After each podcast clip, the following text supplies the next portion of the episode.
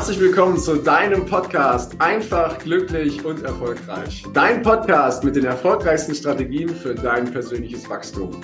Und heute freue ich mich wieder besonders, denn ich habe einen Interviewgast. Ich gucke schon rüber auf die andere Seite des Bildschirms, der Emil Lukas. Doch bevor ich zur offiziellen Anmoderation komme, habe ich wie immer den Wunsch, wenn dir das Ganze hier gut gefällt, dann freue ich mich auf eine ehrliche Rezension bei iTunes. Und jetzt schauen wir mal rüber und ich stelle ihn dir vor, den Emil Lukas, der unterstützt nämlich als Coach für den Businessaufbau Menschen, die sich in ihrem Job nicht mehr so richtig wohlfühlen und das Ziel haben, sich selbstständig zu machen.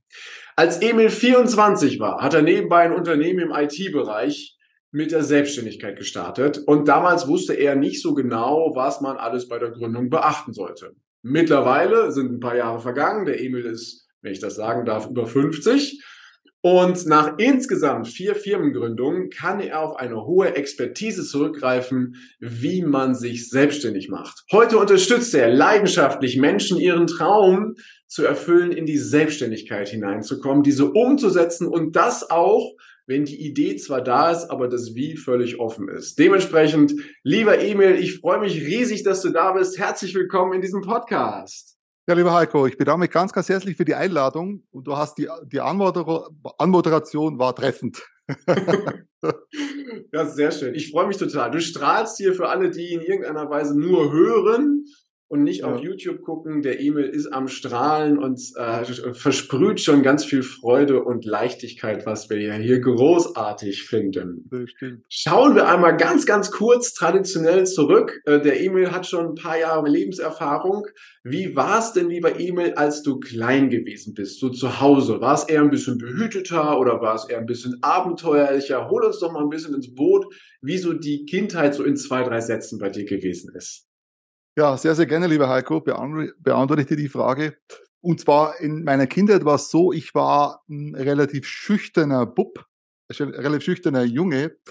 Und äh, damals war es so, dass sich mein Vater für mich eher leider Gottes weniger interessiert äh, hat. Aber dafür meine Mutter im Prinzip die Starke in unserer Familie war. Und ich weiß ja genau, sie sagte immer zu mir, Emil, egal was du tun möchtest, ich werde dich zu 100 Prozent unterstützen und immer hinter dir stehen. Und den Satz, den habe ich, der, der begleitet mich jetzt ganz, kann man sagen, ja, fast 52 Jahre.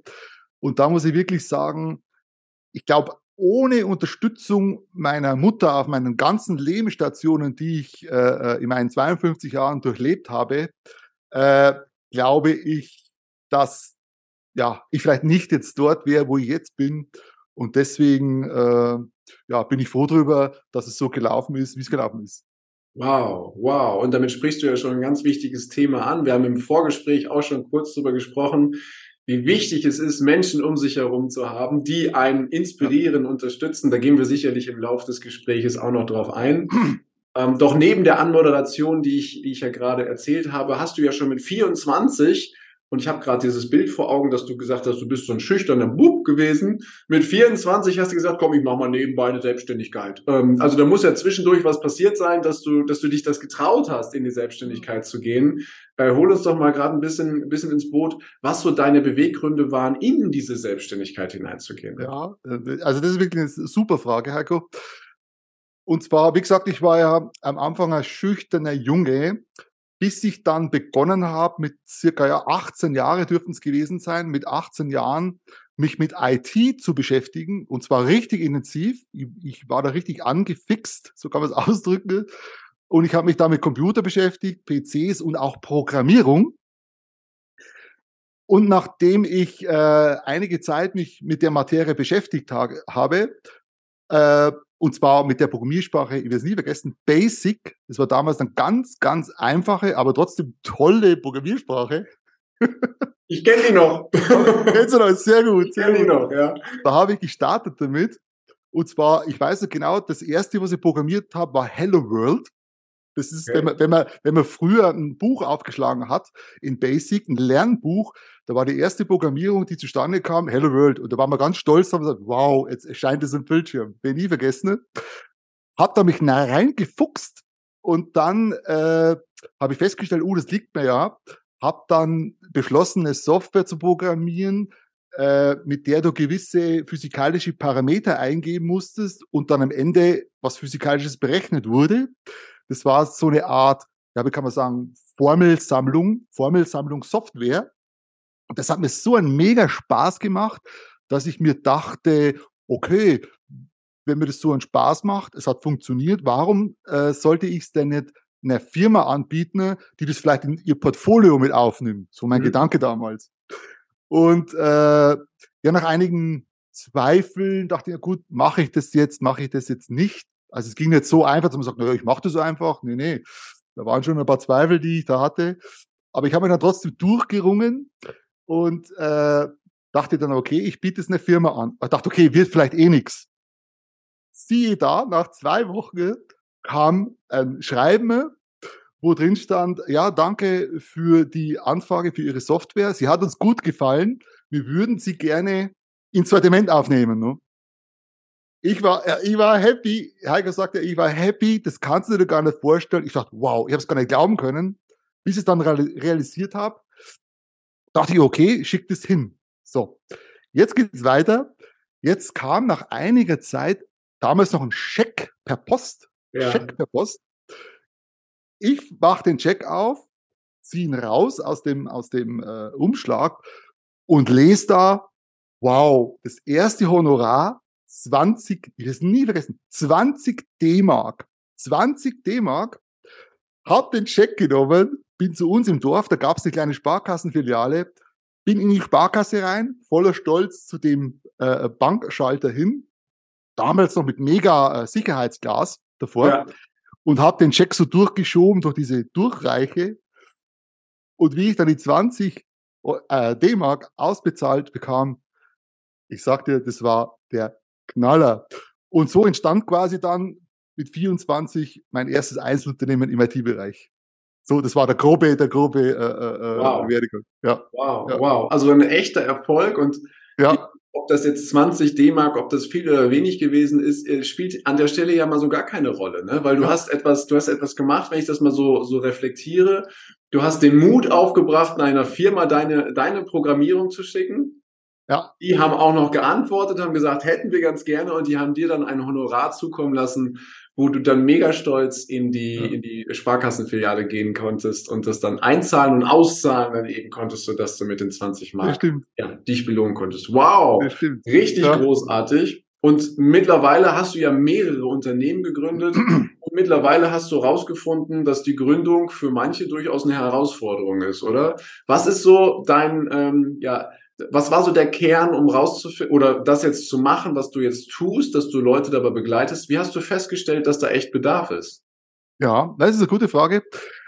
Und zwar, man kommt ja im Laufe der Zeit mit vielen Leuten in Kontakt äh, und dabei, die auch gründen wollen. Und dabei stellt man halt fest, dass es die eine oder anderen Stolpersteine natürlich gibt, um überhaupt erstens in die Umsetzung zu kommen, wobei ich noch früher anfangen muss, erstens überhaupt festzustellen, was liegt mir was für eine Idee könnte ich denn eigentlich umsetzen, welche passt zu mir und dann im zweiten Step überhaupt das Ganze umsetzen äh, äh zu können und auch ja zu können, zu wollen, liegt's mir. Und da ist natürlich der Punkt, wo man feststellt, wenn man da mehreren Leuten begegnet, dann denkt man natürlich schon, okay, da muss ja irgendwas sein, was die Leute brauchen, ne? ganz salopp formuliert. Und deswegen dachte ich mir, okay, warum nicht äh, da einsteigen? Expertise habe ich bei vier Firmengründungen, unter anderem auch bei einer GmbH. Ne? Ist jetzt schon bisschen Herausforderung, die, die zu gründen und die auch zu, zu führen dann. Und das war so quasi der, der Grund, wo ich sagte, okay, nee, das macht mir ja Spaß und da will ich ansetzen. Wow, wow. Ja, und ganz erfolgreich, was sehr großartig ist. Und ähm, du hast ja auch, hast mir im Vorfeld, hast du es mir verraten und ich durfte ja auch schon einen Blick drauf werfen, du hast ja auch so ein, ähm, äh, deine Expertise mal zusammengefasst in, nicht alles, aber ein, ein Teil zusammengefasst, so fünf Tipps oder fünf Fehler, die man auf jeden Fall vermeiden sollte, wenn man in die Gründung geht. Ja. Und äh, da hast du ja auch, da haben wir im Vorfeld drüber gesprochen, haben wir auf jeden Fall zwei so Dinge, wo, wo man definitiv darauf achten sollte. Also wenn ich mir jetzt das vorstelle, ich, ich, ich habe eine Idee im Kopf, keine Ahnung, wie Gründung funktioniert, kann ich mich an Emil wenden. Ähm, doch es gibt ja darüber hinaus auch noch, auch noch Dinge, über die ich weiter nachdenken darf oder, oder Fehler, die schon viele gemacht haben, wo man definitiv weiß, die brauchst du nicht. Äh, die hast du zusammengefasst. Und wenn du uns mal so die ersten ein, zwei daraus mit, mit vorstellst, was wären ja. so die, die Dinge, auf die man unbedingt achten sollte, wenn man diese Idee vom Kopf in die Welt tragen möchte? Das stimmt. Gute Frage. Und zwar einer der häufigsten Fehler oder Ursachen, äh, damit man überhaupt nicht seine Idee umsetzt, ist, wenn man sich in einem falschen Umfeld bewegt. Weil wenn du dich nämlich in einem falschen Umfeld bewegst, dann ist, dann läufst du natürlich schon Gefahr, dass die Leute zu sagen, schaffst du eh nicht, kannst du nicht, das schaffst du nicht, ach, was du da erzählst, haben andere auch nicht geschafft.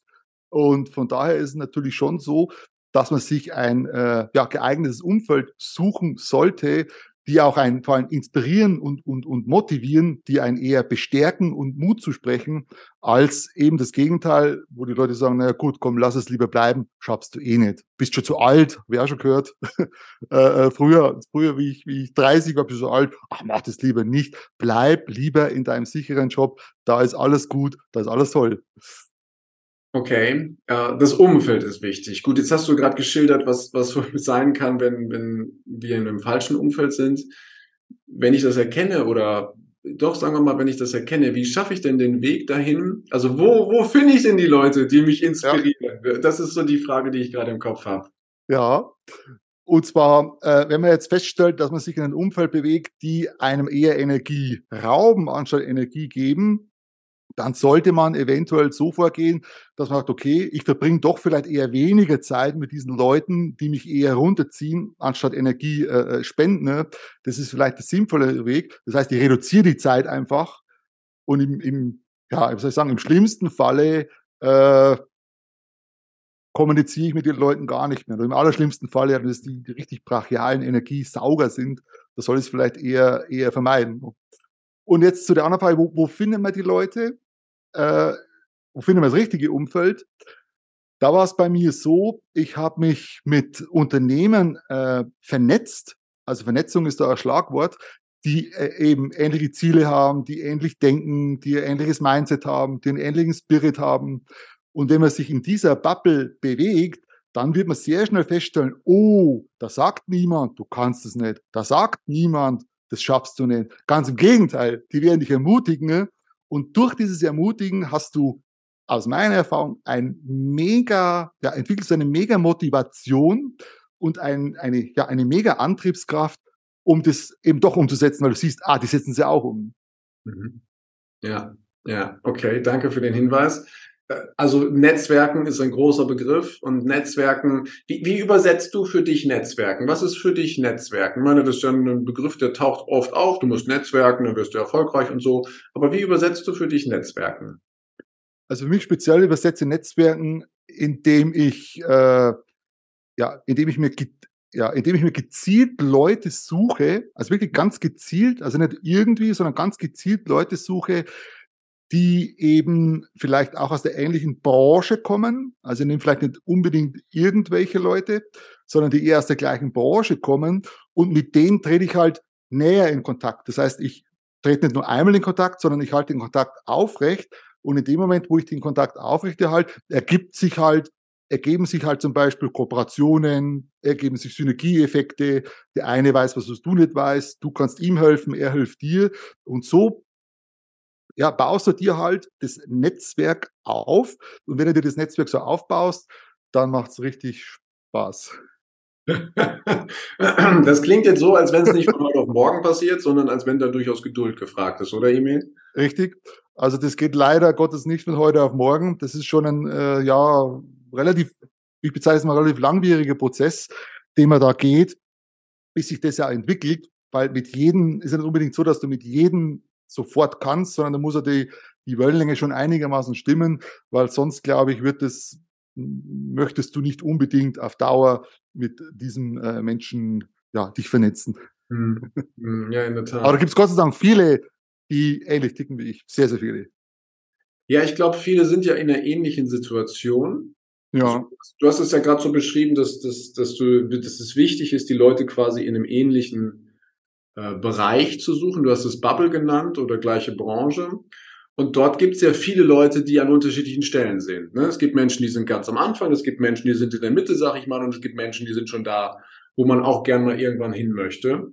Ja. Und äh, ich glaube, wenn wir uns, so habe ich das verstanden, wenn wir uns mit Leuten verbinden, die irgendwo auf diesem Weg sind, dann werden sich halt Synergien finden. Entweder, dass ich ihnen helfen kann, weil ich schon zwei Schritte weiter bin als die, oder aber, dass ich Hilfe bekomme von Leuten, die schon zwei Schritte weiter sind, oder aber, dass ich mich mit Menschen austausche, die auf, auf der gleichen Stelle gerade sind und sagen, boah, wie machst du dies, wie löst du das? So nehme ich das wahr. Ne? Und durch genau. diesen Austausch entsteht dann irgendwann der Punkt, dass man sagt, ach komm, lass mal zusammenarbeiten oder kannst genau. du mir dabei helfen? So ist das, richtig?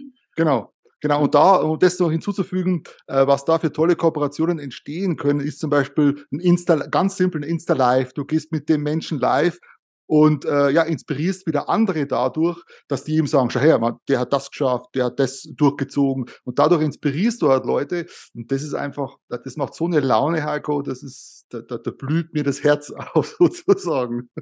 Und das ist dann wahrscheinlich auch im positiven Sinne ansteckend, oder? Wenn die Leute sehen, dass du da mit Leidenschaft bei bist. Ja. Ja. ja. Und ich glaube, das ist ein wichtiger Punkt, ne? dann wenn, beim Netzwerken, dass wir nicht netzwerken, um zu netzwerken, sondern dass wir netzwerken um des Menschenwillen dahinter, oder?